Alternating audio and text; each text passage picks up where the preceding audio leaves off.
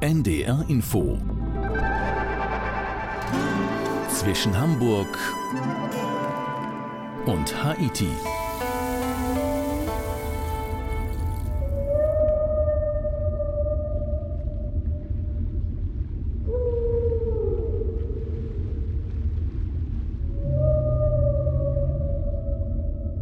Wale, Grauwale werden uns heute beschäftigen, hier inzwischen Hamburg und Haiti mit Udo Schmidt. Wir sind in Kanada, in der Provinz British Columbia an der Pazifikküste.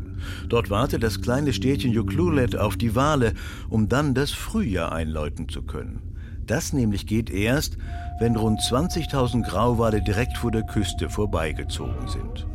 Ein kleiner Teil von British Columbia, ein Teil von Vancouver Island, ist 1970 zum Nationalpark erklärt worden. Es ist jetzt der Pacific Rim National Park. Und dorthin an den Pacific Rim, an den pazifischen Rand, ist Guido Meyer für uns gefahren. Hallo Guido. Ja, hallo Udo. Guido, wir sind in einem Teil der Welt unterwegs, den viele sicher nicht wirklich kennen. Erkläre also nochmal genau, wie man an den pazifischen Rand kommt. Ja, die Anreise ist schon beschwerlich. Wir müssen ganz in den Westen Kanadas ähm, und das reicht noch nicht mal. An der Küste des Festlandes, da nehmen wir uns dann einen Leihwagen. So, mit dem geht's dann per Autofähre auf diese Insel, auf eine riesige Insel. Vancouver Island heißt die. Die ist ungefähr so groß wie Mecklenburg-Vorpommern und Niedersachsen zusammengenommen. Also man merkt gar nicht, dass man auf einer Insel ist, wenn man auf Vancouver Island ist. Aber auch das reicht noch nicht, Udo. Dann müssen wir noch einmal quer über die Insel, einmal von Ost nach West bis zur Westküste von Vancouver Island und dann sind wir endlich am pazifischen Rand. Dann sind wir am pazifischen Rand, dann sind wir bei den Walen eben schon erwähnt. Ist denn Vancouver Island, ja kann man das so sagen, von Walen geprägt?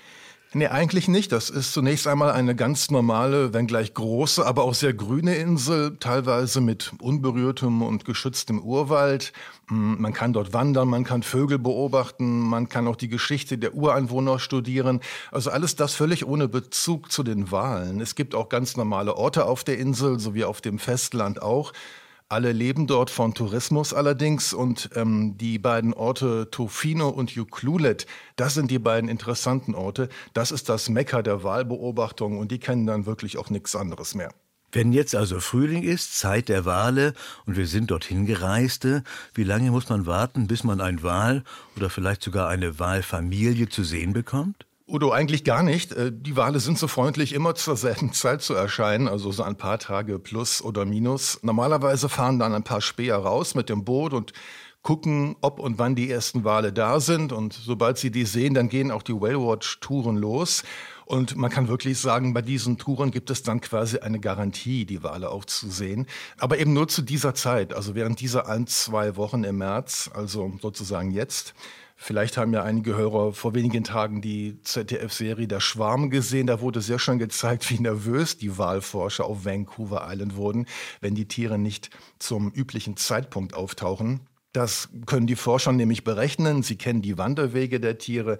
Und deswegen findet halt zu diesem Zeitpunkt jedes Jahr immer so Mitte, Ende März das Pacific Rim Whale Festival statt. Ja, du hast eben den Schwarm erwähnt. Wer das gesehen hat oder noch sehen möchte, der kann sich da einen Eindruck von Vancouver Island machen. Die Wale dort allerdings legen ein Verhalten an den Tag, äh, das glaube ich nicht so ganz normal ist zum Glück.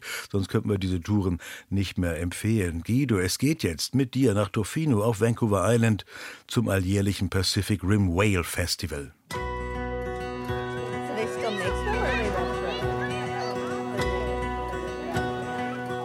Es ist 10 Uhr vormittags an diesem Frühlingssamstag, eigentlich zu früh, als dass auf der Campbell Street schon was los wäre. Doch an diesem Samstag ist fast ganz Tofino auf den Beinen. Die Hauptstraße dieses Orts auf Vancouver Island ist zu beiden Seiten gesäumt von Zuschauern. Wir wollen uns hier die Parade zum Whalefest ansehen. Die ist nämlich wirklich einmalig. Der Fantasie sind bei den einzelnen Wagen keine Grenzen gesetzt. Dieser Umzug hier ist zwar nicht groß, aber er ist fester Bestandteil des Whalefests, das wir hier in Tofino zwei Wochen lang feiern.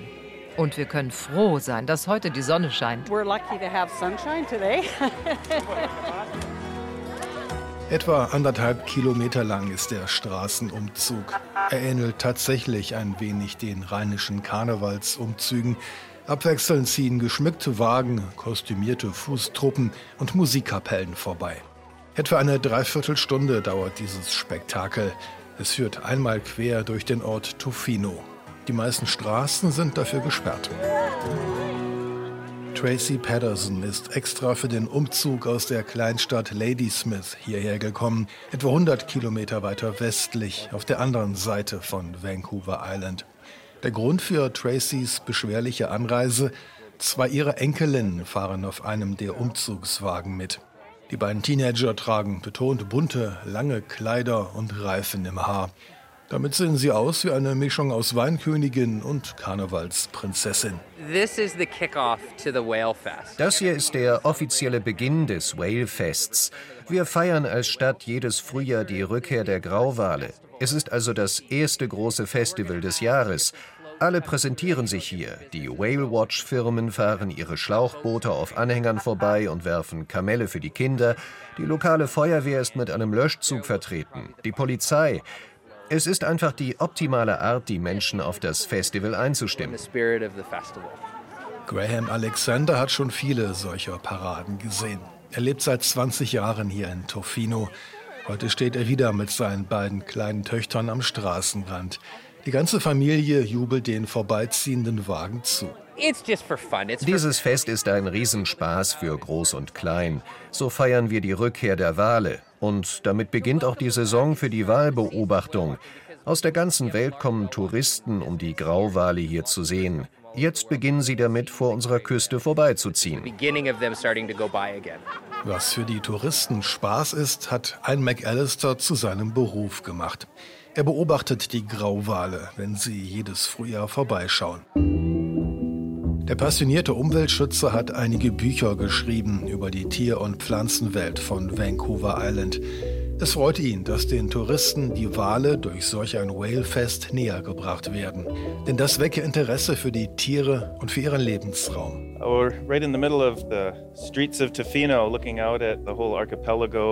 Wir sind hier inmitten der Straßen von Tofino. Doch können wir von hier aus auch auf andere Inseln vor der Küste blicken.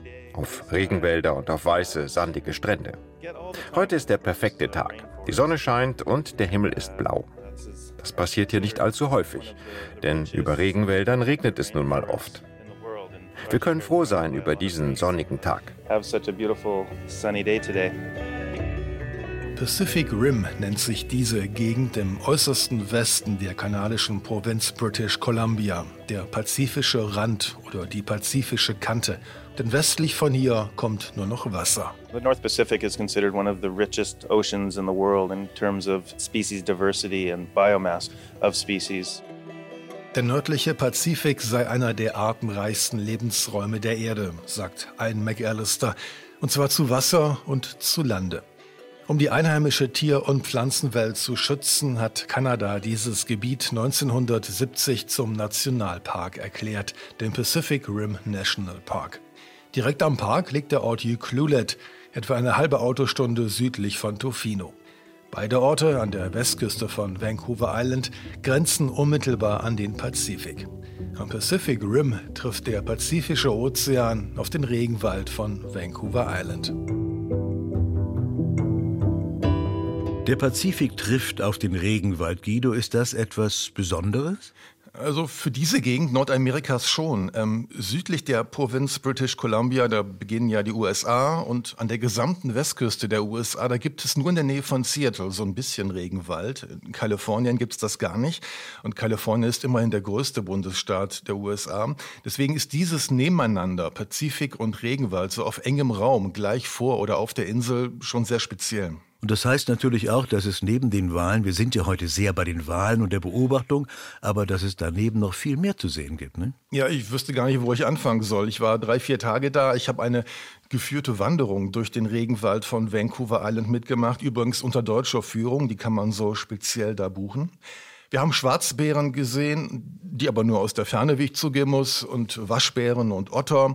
Es gibt wohl auch Pumas und Wölfe in diesen Regenwäldern, aber die sind uns nicht über den Weg gelaufen, Gott sei Dank möchte ich sagen.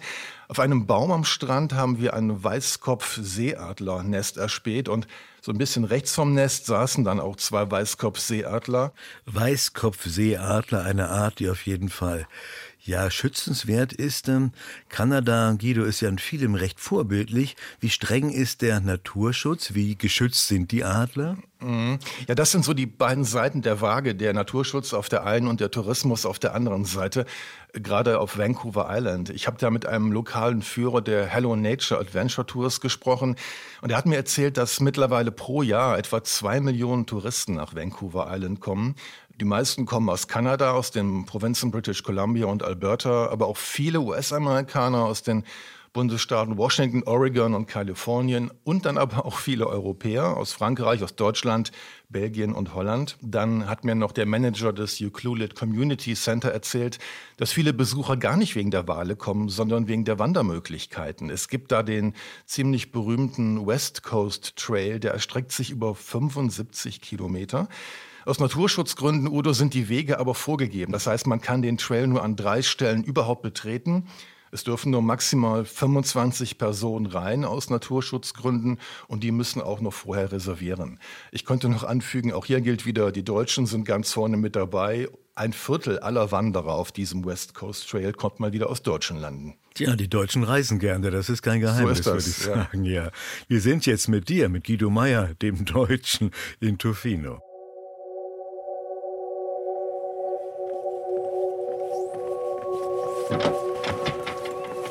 Der Ozean, der Strand und der Regenwald führen unmittelbar zurück nach Tofino, einem der beiden kleinen Orte an der Westküste von Vancouver Island. Hier wartet der Naturschützer und Buchautor Ian McAllister nach wie vor auf die größten Lebewesen, die dieser Gegend einen Besuch abstatten. Genau jetzt, zu diesem Zeitpunkt, wandern Tausende von Grauwalen von ihren Geburtsstätten in Mexiko hinauf in die Beringsee. Deswegen können wir in diesen Tagen aufs Meer hinausschauen und die Fontänen aus Atemluft sehen, den Blas, wenn die Tiere ausatmen. Diese Wanderung Richtung Norden ist die größte Wanderung von Säugetieren, die es überhaupt gibt. Und das machen sie jedes Jahr. Ein McAllister schaut hinaus auf die Bucht. In diese Bucht selbst wagen sich die riesigen Meerestiere nicht hinein. Von hier aus aber legen die Whale-Watch-Boote ab.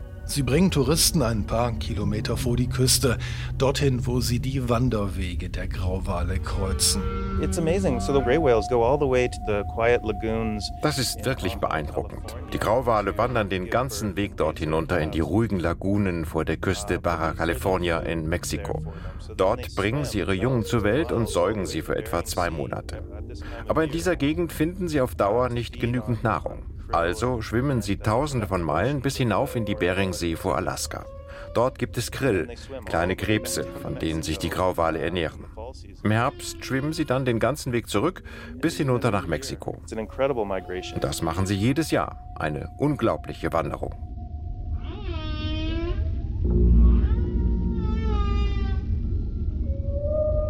Bis zu 20.000 Kilometer legen die Tiere zurück. Vor Mexiko ist es warm genug, um zu gebären. Das Wasser ist klar, aber sauerstoffarm und ohne Plankton. Vor Alaska im Norden ist es umgekehrt. Eine trübe, kalte Brühe ist mit viel Sauerstoff angereichert. Dort fühlen sich genau die Kleinstlebewesen wohl, die den Grauwalen als Nahrung dienen. Ein ewiges Hin und Her. Well, they're used to it. Like anything, you get used to it, correct? An diesen Marathon seien die Wale gewöhnt. Sie würden nichts anderes kennen, findet Ronny Lamoureux.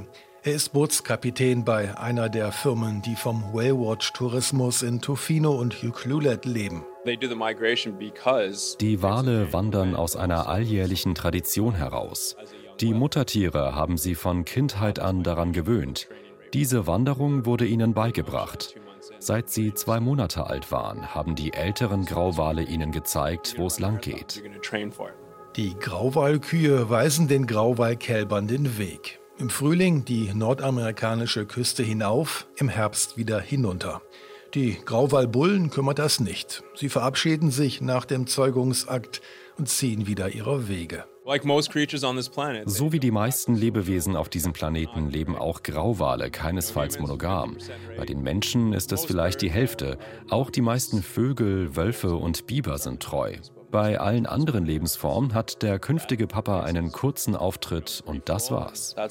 Und so müssen Mutter und Tochterwal zu zweit die beschwerliche Reise antreten, vorbei an der kanadischen Westküste. 17.000 Grauwale sind es, die in diesen Wochen an Ucluelet und Tofino vorbeiziehen. Aber nicht alle gleichzeitig. Die Mütter mit ihren Kälbern sind die letzten, die hier eintreffen. Zuerst sehen wir hier die Männchen und die weiblichen Jungtiere, die noch nicht geschlechtsreif sind. An manchen Tagen kommen wir nur auf 10, an anderen Tagen zählen wir leicht 100 Tiere. Grauwale schwimmen Tag und Nacht. An einem Tag schaffen sie zwischen 100 und 150 Kilometer. Nachts schalten die Tiere Eingang zurück. Sie schwimmen weiter, langsamer, aber ein Teil ihres Gehirns ist stets im Aufmerksamkeitsmodus, besonders dann, wenn sie auf Menschen treffen. Grauwale galten früher als aggressiv. Walfänger gaben ihnen den Namen Teufelsfisch. Sie konnten nämlich ziemlich wütend werden. Aber wenn ich sie mit einer Harpune aufspießen würde, würden sie sich auch aggressiv verhalten, oder? In Wahrheit sind sie sehr sanftmütig. Es kommt oft vor, dass Grauwalmütter den Menschen auf den Booten ihre Jungen regelrecht präsentieren. Sie sind stolz auf ihren Nachwuchs. Das Boot wartet, das Taxi zum Rendezvous mit den Grauwalen. Grauwalmütter, die stolz auf ihren Nachwuchs sind. Guido, du warst auf Whale Watching Tour. Muss man da so ein bisschen Abenteuerlust mitbringen? Ja, auf jeden Fall. Ich habe mich darauf gefreut, aber Abenteuer ist der richtige Ausdruck. Es bedarf schon umfangreicher Vorbereitungen, würde ich mal sagen, denn so banal es klingt, aber es ist kalt im Frühjahr auf Vancouver Island und noch dazu draußen auf offener See. Also wir hatten so einen dicken, roten, wasserfesten Schutzanzug, den mussten wir alle anziehen, dazu noch eine Mütze am Kopf und Handschuhe und was nicht alles. Man muss sich vorstellen, dieses Waywatch-Boot, das ist keine Yacht, so in dem Film Der Schwarm, als der Buckelwale auf dieses Schiff geplanscht ist. Das ist ein Schlauchboot und mit dem geht dann die Reise hinaus in die Bucht und entsprechend stark ist dann auch der Wellengang auf diesem offenen Schlauchboot. Also ich muss sagen, ich war selbst mehrmals kurz davor, während der Fahrt das Frühstück wieder über Bord von mir zu geben in den Ozean. Also auch wenn das Schlauchboote sind, das schränkt ja so die, die Menge an Beobachtenden ein wenig ein. Haben wir da an dem Mekka der Wahlbeobachtung schon sowas wie Massentourismus? Ja, pro Schlauchboot saßen wir zu acht, plus dann jeweils einem lokalen Führer, einer Führerin. Zu der kommen wir gleich noch. Aber natürlich war unsere Tour nicht die einzige am Tag. Deswegen also Massentourismus. Während dieses Pacific Rim Well Festivals und damit während der Wahlwanderung, da starten solche Bootstouren mehrmals am Tag. Vormittags und nachmittags, da kommt schon einiges zusammen. Ich kenne Whale Watching auch aus einem anderen Teil der Welt. Ich hatte da das Gefühl, ja, dass die Wale sich ganz gerne von Menschen beobachten lassen. Mhm. Ging dir das auch so? Ist das so eine, eine verklärte Sicht, indem man die Tiere so menschlich macht. Wo war das denn bei dir? Wo hast du die Wale erlebt? Oh, das war vor Samana in der Dominikanischen Republik. Da ziehen sie auch zu einer festen Zeit immer durch eine Bucht. Ja. Das sind Buckelwale dann. Ne? Ja. Das war nicht ganz vergleichbar, wenn ich dich gehört habe, weil das waren größere Boote, die aber auch nur zeitbeschränkt ganz kurz raus durften, immer nur drei auf einmal, damit die Wale nicht zu sehr unter Druck sind. Aber das Gefühl mhm. war, die sind gar nicht unter Druck. Man hatte fast das Gefühl, das machte denen Spaß. Das ging mir bei den Buckelwalen auch so. Ich habe mal in Australien Buckelwale gesehen und die waren, wie du sie gerade beschrieben hast. Die heben den Kopf aus dem Wasser, die gucken einen wirklich an. Also man kann ihnen ins Auge gucken und sie sind neugierig und genießen die Aufmerksamkeit. Das war hier aber nicht so, muss ich sagen. Die Grauwale haben uns keines Blickes gewürdigt. Die waren noch nicht mal neugierig. Klar, wahrscheinlich kennen sie diesen Menschentourismus, der kommt, um sie zu sehen. Ich hatte aber auch den Eindruck, die hatten einfach andere Termine. Die wollten die Küste hoch Richtung Norden zu ihren Revieren. Und was da rechts und links passiert, hat sie nicht interessiert. Also ich würde sagen, wenn Sie Zeit haben, lassen Sie sich gern beobachten, aber wenn Sie was zu tun haben oder ein Ziel vor Augen, dann doch eher lieber nicht. Ja, und Sie haben was zu tun, das ist ziemlich eindeutig, das stimmt. Mit Guido Meyer jetzt in das eben beschriebene Schlauchboot zu Whale Watching.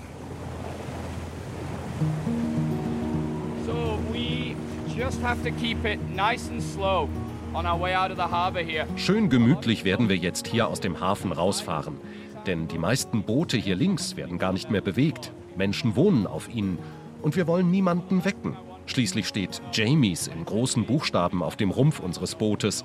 Die Leute wissen also, wo sie anrufen müssen, um sich zu beschweren. Wenn wir da vorne die grüne Boje passiert haben, geben wir Gas. Dann schauen wir mal, was der offene Ozean für uns bereithält. Mark Sawyer arbeitet für Jamies, genauer für Jamies Whaling Station, einmal in Tofino und einmal in Ucluelet. Auch bei ihnen, wie bei zahlreichen anderen Anbietern, können Besucher Whalewatch-Touren buchen. Mark bringt sie mit dem Schlauchboot Blue Thunder hinaus in die Bucht und darüber hinaus. An diesem Frühlingsmorgen weht am Pacific Rim noch ein kühles Lüftchen. Das ist aber ganz praktisch, um Wale zu finden. Wir müssen auf den Blas der Tiere achten. Grauwale haben auf ihrem Kopf zwei Atemlöcher, so wie alle Bartenwale. Bei Grauwalen kommt die Luft fast in Form eines Herzens aus den beiden Löchern. An einem windigen Tag wie heute wehen Böen den Blas in unsere Richtung. Die grüne Boje ist erreicht. Ab hier liegen keine Hausboote mehr vor Anker. Mark gibt Gas.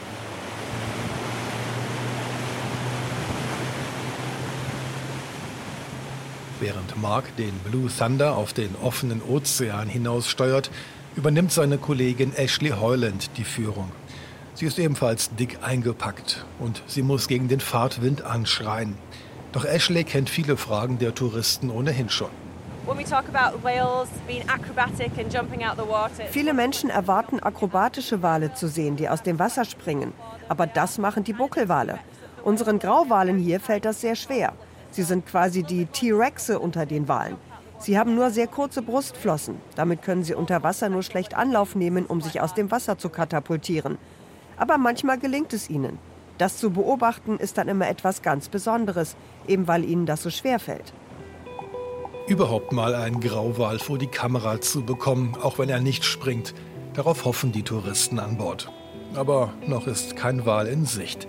Ashley und Mark zeigen derweil vom Schlauchboot aus auf vorbeischwimmende Seeotter, auf Seehunde und auf Seelöwen auf Felsen.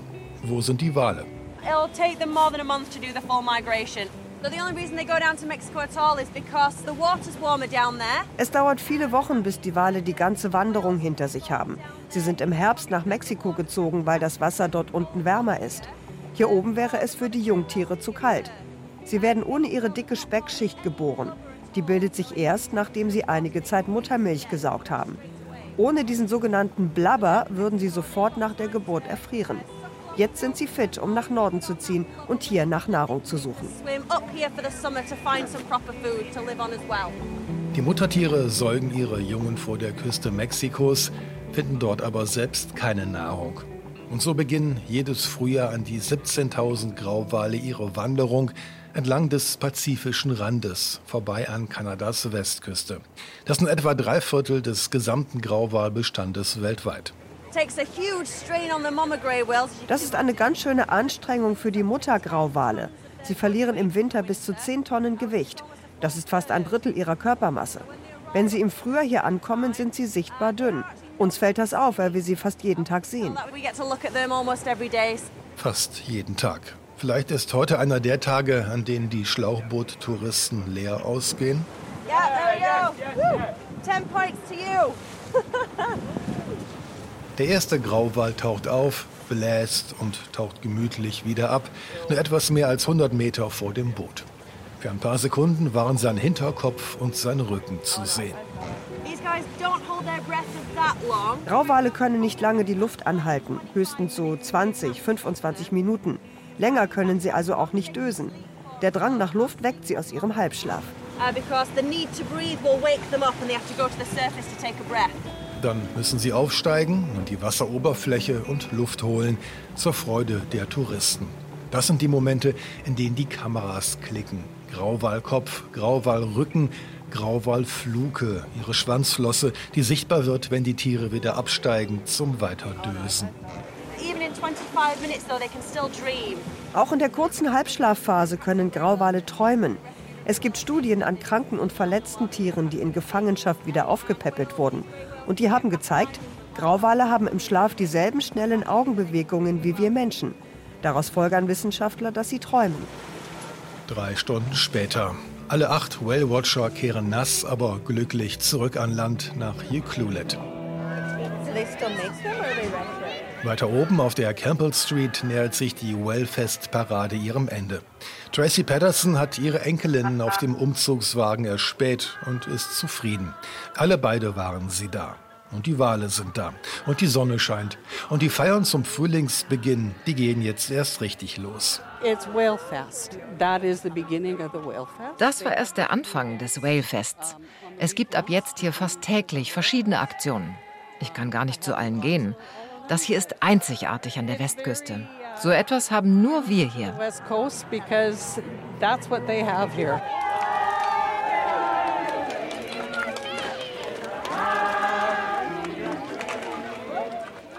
So etwas haben nur wir hier.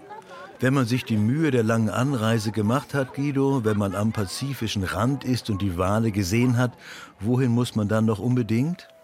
Also auf jeden Fall ist die Mühe der Anreise wert, um das nochmal zu betonen. Also dieser oft zitierte Spruch, der Weg ist das Ziel, der gilt wirklich für Tofino und Juklulet. Eben schon die Anreise mit der Fähre ist das Ganze wert, ist den Aufwand wert.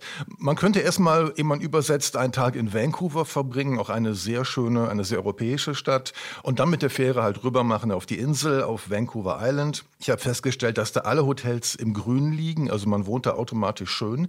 Ähm, ich konnte sogar von meinem Hotelzimmer oder vom Balkon aus die Seelöwen nebenan brüllen hören und brüllen sehen. Also man sollte sich mindestens zwei Tage für das eigentliche Wellfest nehmen, für die Bootstouren, für Vorträge und für diverse Museumsbesuche vor Ort, die man da machen kann. Und ich möchte noch erwähnen, auch für das leibliche Wohl ist gesorgt. Das ist ja auf Inseln nicht immer so. Es gibt natürlich viel Fisch auf Vancouver Island und sogar die eine oder andere Craft-Bier-Brauerei auf der Insel. Also für jeden etwas, Udo. Craft-Bier und dann auch noch Seelöwen. Da kommt ja einiges zusammen. Mit Guido Meyer haben wir British Columbia kennengelernt und die Wale vor Vancouver Island. Das war spannend. Guido, ich danke dir. Ja, gerne. Und das war auch zwischen Hamburg und Haiti mit Udo Schmidt. Die Sendung wurde produziert von Georg Tschoske.